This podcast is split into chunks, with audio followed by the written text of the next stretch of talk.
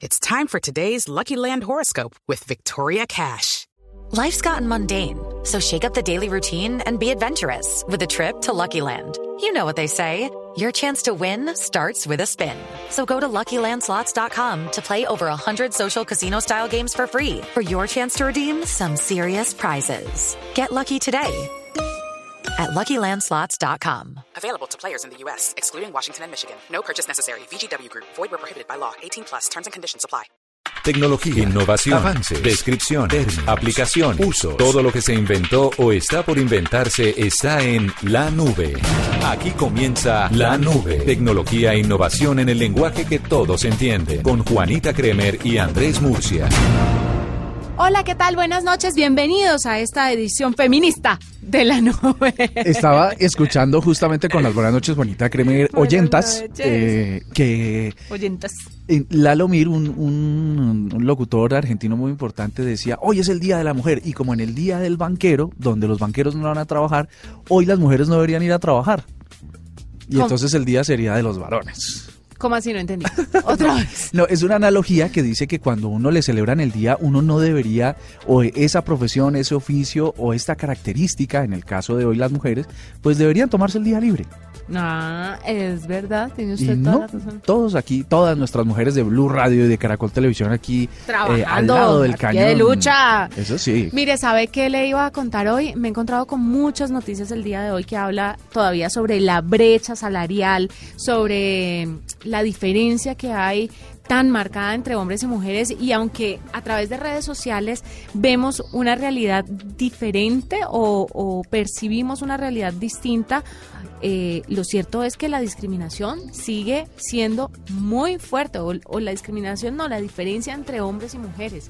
No solamente en la parte económica, no solamente hablo de la remuneración, sino que hablo también en las oportunidades que tenemos las mujeres para alcanzar ciertos cargos que, que los hombres tienen desde hace mucho tiempo. Mira, mira que eso de las noticias está chévere porque hay muchos portales que en este momento están haciendo notas sobre eso. Eh, por ejemplo, ETV hoy dice que el 62% de, su- de los ejecutivos de su compañía son mujeres.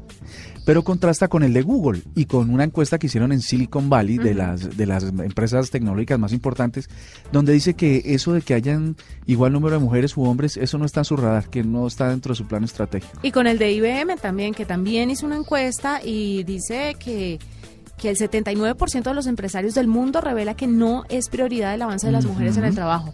Es de verdad dramático y, y da risa que eso pase hoy. Da risa, o sea, parece un chiste que en la sociedad en la que vivimos el día de hoy este tipo de diferencias existan. Después Pero- de tanta lucha y, ta- y tanta igualdad, al menos en redes sociales. Es que, pero fíjate que yo creo que depende del sector. Hay unos sectores muy precisos donde las mujeres tienen... Es que hay unos sectores muy machistas, pero hay otros sectores donde las mujeres, por supuesto, son líderes. Por ejemplo, no, no es por meterle política, pero creo, y no sé el porcentaje preciso, pero este gobierno dijo, el gabinete de presidencial tiene que ser eh, equitativo, y así lo es. Creo que incluso puede ser que haya una mujer más que... Que, que hombres en el gabinete del presidente Duque. Mire, le quiero contar algo que está pasando hoy, se lo quiero recomendar a la gente. Resulta que esto viene por parte de Microsoft, que tiene una iniciativa muy linda, un programa llamado DigiGirls. Según el Foro Económico Mundial para 2018, eran 74% los hombres trabajadores en carreras de ciencia, tecnología, ingeniería y matemáticas frente a un 26% de mujeres. Y DigiGirls, que es esa iniciativa que le contaba de Microsoft, busca generar experiencias reales y referentes profesionales que atraigan, involucren y desarrollen, y desarrollen también a jóvenes en el mundo de las carreras STEM, que es esto de ciencia, tecnología, ingeniería y matemáticas. 70 niñas de noveno eh, y también un décimo grado fueron capacitadas y certificadas en talleres realizados por Microsoft y también por el SENA en el Día de la Mujer. Y por supuesto estuvimos allí acompañando a esas niñas porque las cifras son dramáticas y si bien esto lo hemos hablado mucho aquí en la nube, el hecho de que una mujer participe en la parte de desarrollo de tecnologías es muy importante porque democratiza la tecnología, la hace, la hace eh, ¿cómo se dice? Plural. Claro, no, y ¿sabes qué es lo que pasa? No la hace tan sesgada. Que si en los equipos de desarrollo de ingeniería, pues hay mujeres también están apuntando a productos cuando tiene que ver con consumo, pues orientados a unos y a otros, no solamente al uso de necesidades específicas de hombres o de un segmento de la población. Entonces, a todas las mujeres, feliz Día de la Mujer. Feliz día a las oyentas. Es un gusto. Y sabe que feliz día a los hombres que respetan a las mujeres y hacen valer sus derechos también. No deberían, No deberíamos hacer esa clasificación. no pero- deberían hacer esa clasificación, no deberían tener que hacer valer los derechos de las mujeres. Pero mientras que estamos en ese camino, gracias por acompañarnos en esa lucha por la igualdad.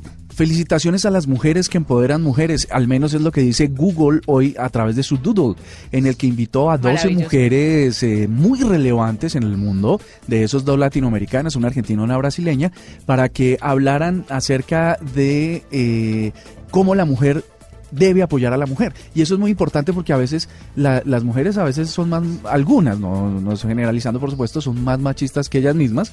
Y entonces eh, esto de empoderar mujeres desde las propias mujeres es muy importante. Maravilloso. Nos vamos con los titulares de lo más importante en materia de tecnología en el mundo aquí en la nube. En la nube, lo más importante del día.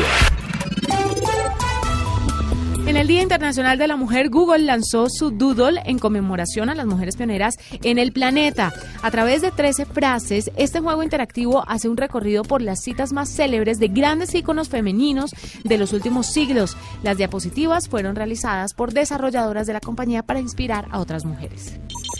Filadelfia se convirtió en la primera ciudad en prohibir las tiendas semiautomatizadas Amazon Go por no aceptar dinero. El alcalde de la ciudad, James eh, Kenny, sostiene que estas tiendas discriminan a una parte de la población que no cuenta con tarjetas de crédito o tecnología que le permita acceder a la compra de objetos, principalmente comida. La ley entrará en vigor el próximo 1 de julio. El analista Ming Chi Kuo reveló que Apple lanzará sus gafas de realidad aumentada a mediados de 2020. Esta persona informó a Economic Daily News que el dispositivo funcionará como una pantalla de realidad aumentada y todo el procesamiento, labores de computación y conexión de red se harán desde el iPhone. Kuo sostiene que la producción en masa de las gafas iniciará a finales de 2019, pero que podría atrasarse a segundo trimestre de 2020. El investigador de seguridad Ron Massas reveló una nueva vulnerabilidad en Facebook Messenger que permite a las aplicaciones de terceros compartir las conversaciones de los usuarios de la red. Según el analista, la falla permitía que hackers inyectaran códigos maliciosos a través de los contactos individuales de Messenger, permitiendo que cuando un usuario no cierra la sesión, se filtrara la información del chat. Sostiene que la red social fue notificada y que ya se encuentra realizando la actualización pertinente. Escuchas la nube en Blue Radio. Arroba la nube blue. Arroba Blue Radio Com. Síguenos en Twitter y conéctate con la información de la nube. Le quiero hacer una recomendación a nuestras oyentes. Porque nuestra- hoy es el Día de la Mujer. a hoy- nuestras oyentes. hoy esto se tomó eh, la nube. Le quiero recomendar cuatro series de Netflix que están dedicadas a las mujeres. Eh, ok, ¿Y, y pero están recién lanzadas, eh, digamos, en el contexto de este día? Hay unas recién lanzadas y hay otras que están ahí hace rato. Una es Maricondo. Maricondo. Ahora Ah, ¿sí? con Maricondo. Yo te iba a decir por molestar que era Maricondo. No, de verdad se la quiero recomendar porque es una mujer que ha logrado revolucionar, y ojo a esto, a través de su serie en Netflix, el mundo. ¿Usted se acuerda que ella fue invitada a los Oscar? No, a los que- premios de la Academia y todo el mundo decía, llegó Maricondo para ordenar las categorías. En la nube Oscar". estamos hablando de Maricondo desde que la mandaron a bautizar. O sea, es, es increíble que llevamos como un año chancleteando con Maricondo. Y ahora la señora es súper famosa. La señora es súper famosa, pero mire el poder que tiene Netflix. O sea, Netflix está demostrando que tiene ahora un poder en la industria, en su industria importantísimo. Ganó con Roma, por ejemplo, Ajá. muchísimos premios, entre ellos premios de la Academia. Pero además, Maricondo se ha vuelto un fenómeno. Y eso que antes de tener esa serie en Netflix, ella ya tenía publicados unos tres o cuatro libros. El- para que vea el just- alcance que le dio la plataforma. Justamente ayer me encontraba con Catherine Calixto, la directora de La Calle. ¿no? La Manda Más. La Manda Más. Y entonces... eh, no, dijo- Catherine, la calle es la mandada. Sí, sí. Y entonces dice, dice eh, que estaba muy concentrada en unas series de Netflix. Y yo le dije para molestar, no me vas a decir que Maricondo. Sí, es Maricondo. y entonces me contó toda su experiencia en torno a que terminó el primer capítulo y las medias desde ese momento son una perfección, son una obra de arte. Perdóname, yo también te conté lo mismo y mucho antes que Catherine. No, por eso, lo que, lo que sucede es que de la nada yo así como pasó hoy, yo le tiré maricondo como por molestar. Sí. Cuando me dice, sí, ¿cómo sabías? Estoy con, estoy enganchadísima, no sé qué. Es verdad. Y yo, no, ¿me estás molestando? No, sí, es en serio. Para la gente que de pronto no, no sabe hasta este momento quién es Maricondo, es una japonesa que a través del orden pretende llevarle felicidad y bienestar a las personas. Y realmente sí, uno ve el primer capítulo y, y empieza a organizar todo. Pero ¿sabe qué pasa? Yo creo que no es el hecho de, de, organizar las cosas, sino es el hecho de uno poder hacerlo y darse cuenta que lo puede lograr. O sea, que no lo había hecho como pensando que no podía, pero que era falta de voluntad. Exactamente, entonces creo que eso es lo que empodera a las personas, hombres y mujeres indistintamente, eh, y, y, da satisfacción saber que, caramba, pude organizar este closet Quedó que era un desastre. chévere. Quedó hasta chévere. No, yo tengo cajones ya desocupados, después de que no me cabía un tinto en el closet. Pero botaste cosas, o regalaste, o entregaste, saliste de cosas. Agradecí a la ropa que ya no iba a utilizar, como dice Maricondo, y la entregué a Ah, sí, porque eh, gracias, eh, par de medias veladas que me acompañaste a tantas jornadas. eh, te tengo que dejar. No, ¿no? sí, es verdad. Ríase, ríase, pero Maricondo ha transformado el mundo. Ríase como se ríe Maricondo, que a lo largo de Ay, es- 150 capítulos nunca ha dejado de sonreír. Eh, parece que belleza. debe tener una Sí, parece- inmovilidad en sus carracas. Parece que se hubiera tragado un payaso, pero ella Sí, es sí. hermosa. Bueno, Bueno. primera serie Maricondo. Segunda, Working Moms. Es una serie que habla de mamás que vuelven al trabajo después de su licencia de maternidad y cómo tienen que lidiar con los esposos, con la lactancia, con los hijos, con las nuevas rutinas y con ese sentimiento que tenemos muchas mujeres cuando volvemos a trabajar de abandonar a nuestros hijos.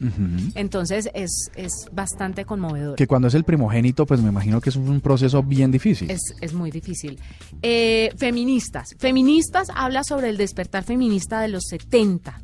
Eh, y es muy interesante porque a través de fotografías, a través de la mirada de una fotógrafa, pues uno puede ver cómo todo, cómo todas las mujeres ya se iban a los extremos y luchaban por sus derechos. Feminazis. Y no, tampoco. Es que hay, hay una categoría que se llama feminazi, Ah, ¿no? sí. Esas, esas feministas que son, que pasan de un lado al otro con total radicalidad. Sí, que son un poco. No, no, no. Esto, esto no, no es de ese corte. Pero es, es, es muy interesante para que lo tengan ahí en su lista. Y period.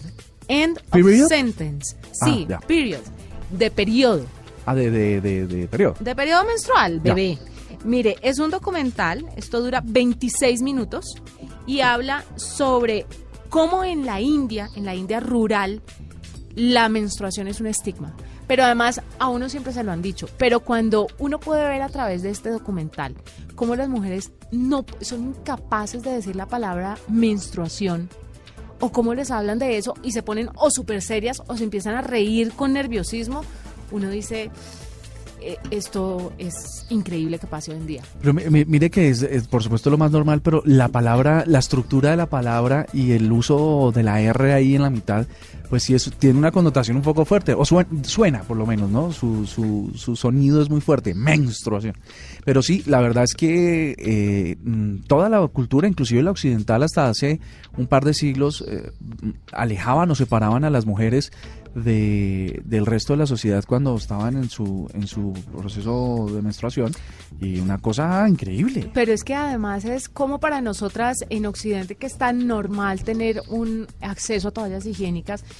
En el documental muestra cómo un grupo de mujeres de la India empiezan a fabricar toallas higiénicas, las más rudimentarias, pero que le cambian y transforman la vida de las niñas, sobre todo, que dejan de ir al colegio porque tienen la menstruación, porque se utilizan toallas de tela, tienen que ir a cambiarse muy lejos para que los hombres no las miren y los hombres se paran y las miran, cambiarse sus toallas, y, o sea, no hay ningún tipo de como de privacidad y además los hombres consideran cuando entrevistaron en el documental a los hombres decían sí eso es una enfermedad que afecta solo a las mujeres y les da unos días en el mes pero lo consideran como enfermedad y no saben que es por eso que pueden tener hijos es impactante. Son 26 minutos que se los recomiendo Muy, porque muy rápida de ver y esto, digamos, cuatro. Y una, y una, y una eh, serie que ahora construya a las mujeres eh, en valores de la estética, por ejemplo. ¿Qué, qué les recomendamos? Donde aparezca un tipo churro, un actor eh, elegante, una cosa para que distraigan el ojo.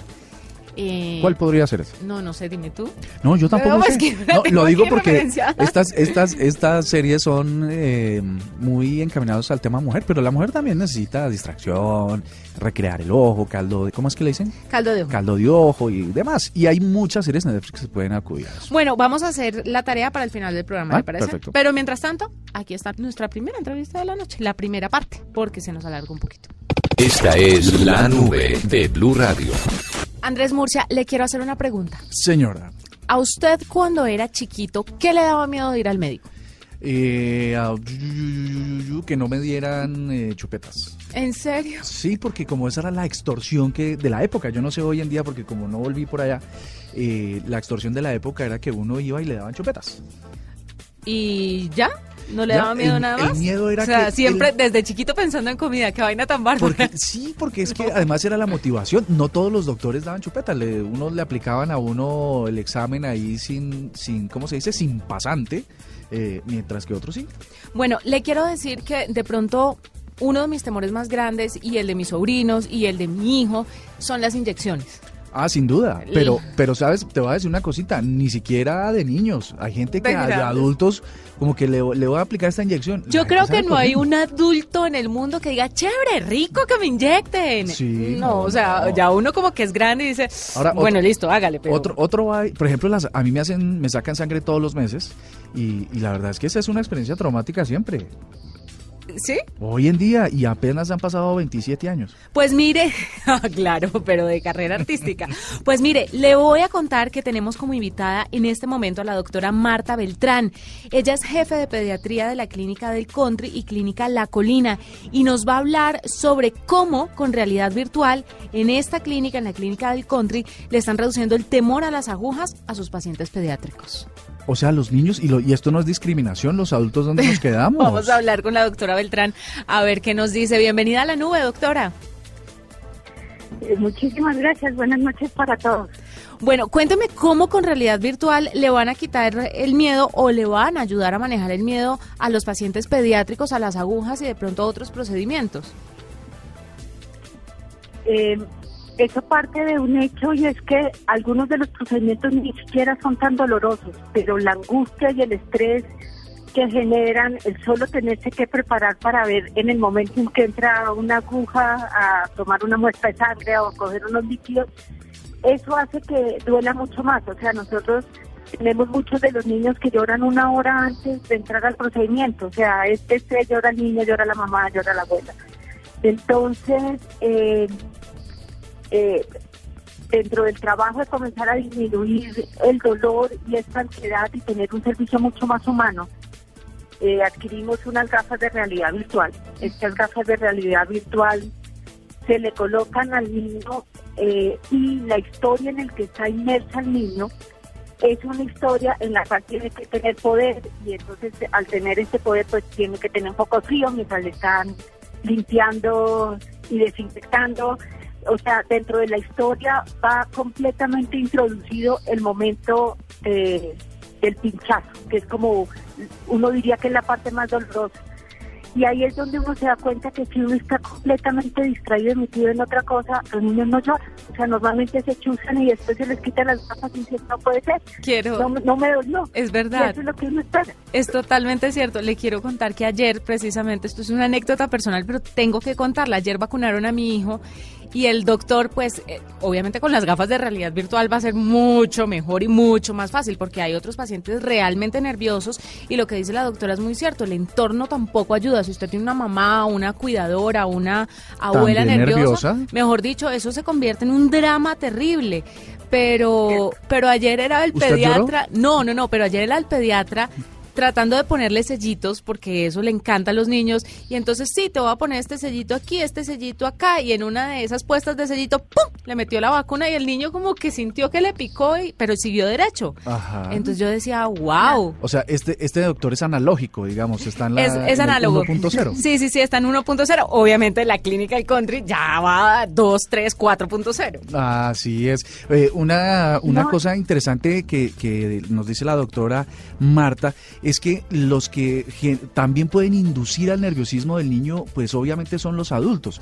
Y la preparación que les hacen para la, para la, para la inyección. Mi amor, mira, te van a aplicar una inyección, es una agujita pequeña que te va, no sé qué, no vayas a llorar. Y entonces como que predisponen a los niños para eso, eso no duele. Y entonces lo que hacen justamente esta, estas herramientas tecnológicas, eh, como usted usa la palabra distraer, es eh, definitivamente eh, hacer que los niños pues lo sientan como es, sin dolor. Claro, además porque cuando uno traduce lo que lo que te pasó a ti con tu hijo ayer con el pediatra con la vacunación, cuando uno tiene completamente distraído el instante del chuzón ni siquiera es tan doloroso. O sea, uno crece ese dolor una cantidad en, la angustia en que uno tiene. O sea, está la angustia más aún. Muchos de los niños, eh, antes de la realidad virtual aquí en el country y en la colina, muchos de los niños lloran y lloran y después dicen, ay, no fue tan terrible. Y uno mira y dice, perdiste una hora de llanto. O sea, fíjate que de verdad no es tan terrible. Claro, aquí esto nos hace que nos volvamos un servicio muchísimo más humano. O sea, realmente el, uno de los problemas más grandes de los servicios de urgencias es que tenemos que tomar muchas muestras de sangre, tenemos que colocarle líquidos a muchos niños y, realmente eso es doloroso, pero nos toca hacerlo por la enfermedad por la que vienen los niños.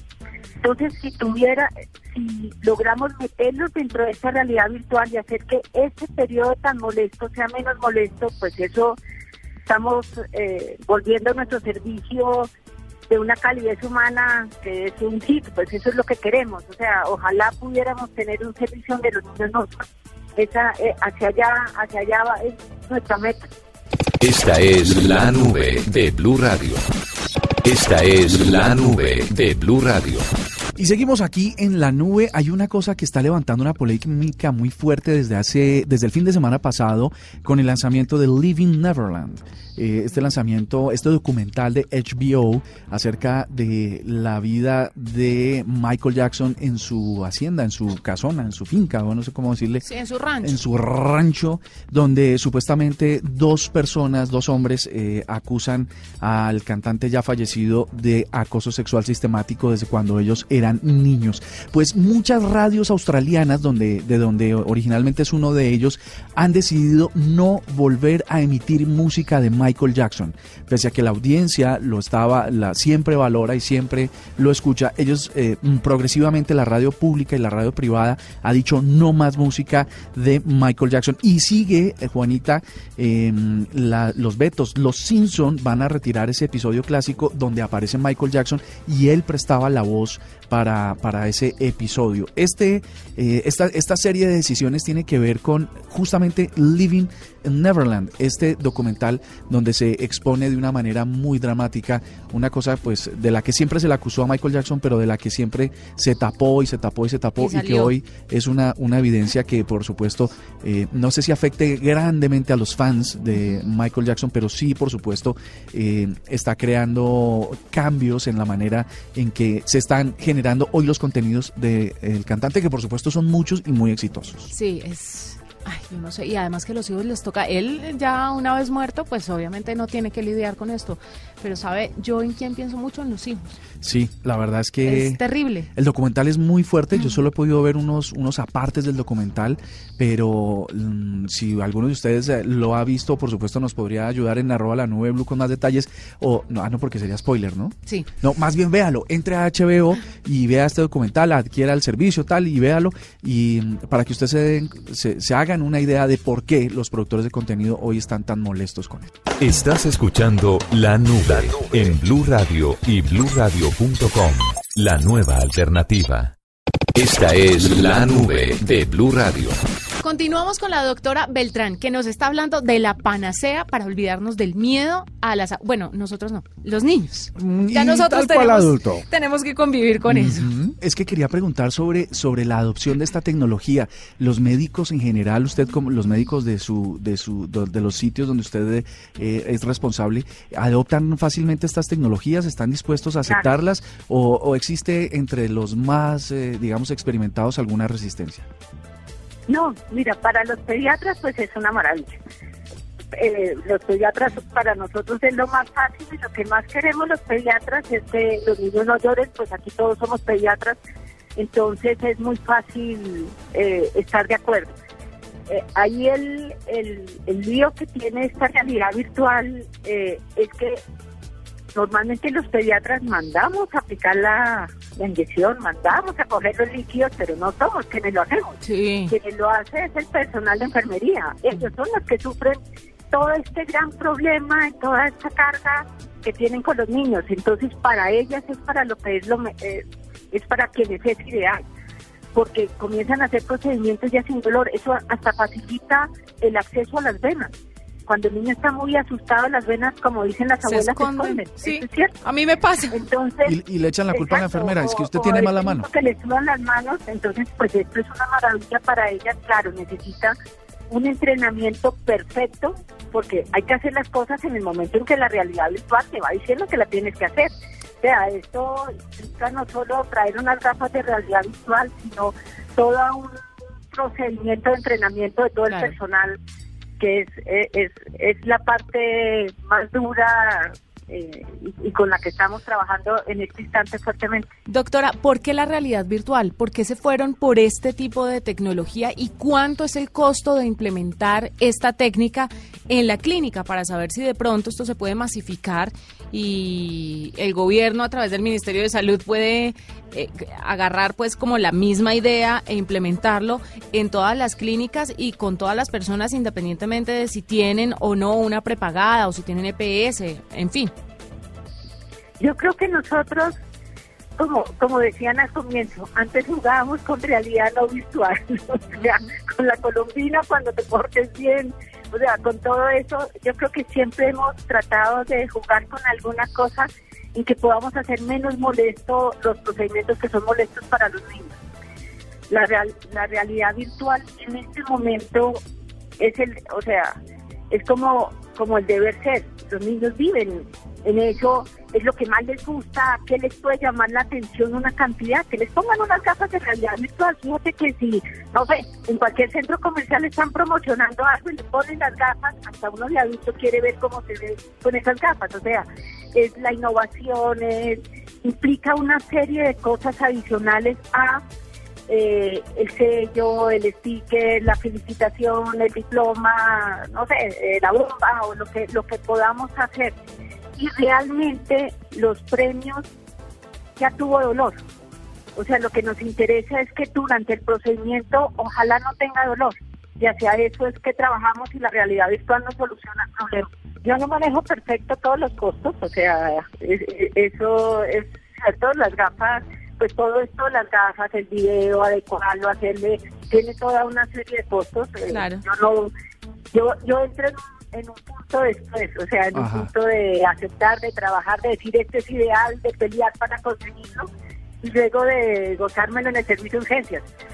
Eh, mm. pero pero lo que sí sé es que los servicios de urgencias eh, de pediatría, bueno, creo que también de adultos, pero hablo como jefe de pediatría, los servicios de urgencias de pediatría tenemos que luchar para tener servicios sin dolor. Para humanizar un poco los procedimientos. sí, más humanos, con menos dolor, donde sufran no solo menos los niños, sino menos sus papás.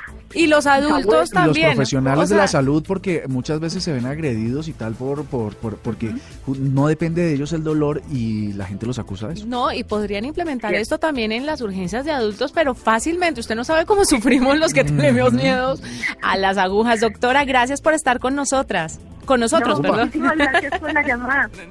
Buenas noches para todos.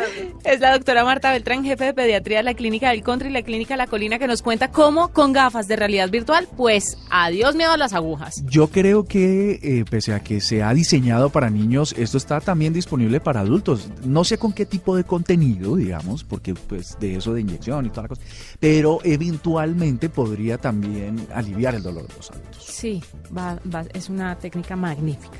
Arroba la nube blue. Arroba blue radio Síguenos en Twitter y conéctate con la información de la nube. Y como lo prometido es deuda para las eh, oyentas, las, mujeres que hoy están en su día, les en Netflix les vamos a recomendar que se den una vuelta por la serie Titans o Titanes de DC Comics, donde aparece el señor Alan Richards que hace de halcón. Es probable que le sirva para hacer un caldito de ojo, ahí echarle una miradita, eh, porque dicen en los comentarios en varias series, ¿tú qué piensas? Está bueno. ¿Sí? Sí, está rico. ¿Taguan para ver la serie? Sí, sí, pues como, a ver, no le va a cambiar el rumbo de su vida, pero pero puede que le mejores la noche. Sí, sí, sí, está bien. Así que esa es otra serie que usted de mujer debería verse en Netflix. Nos vamos. Fue un gusto acompañarlos. Andrés Murcia. Muchas gracias a ustedes, Se a todos quiere. los oyentes de la nube. Los acompañamos hasta hoy, pero siempre a través de nuestras redes sociales ahí pendientes por si cualquier cosa se les ofrece. Si tiene, si quieren más información a través de nuestras redes sociales, porque les estaremos contando. Pero gracias, lo queremos. Bueno, nada. Gracias por tanto. a ustedes por ¿Cómo fue que eso será a ti? Gracias. Gracias totales. Gracias totales, mi Sobre querido. todo a ustedes, muchas gracias. Chao.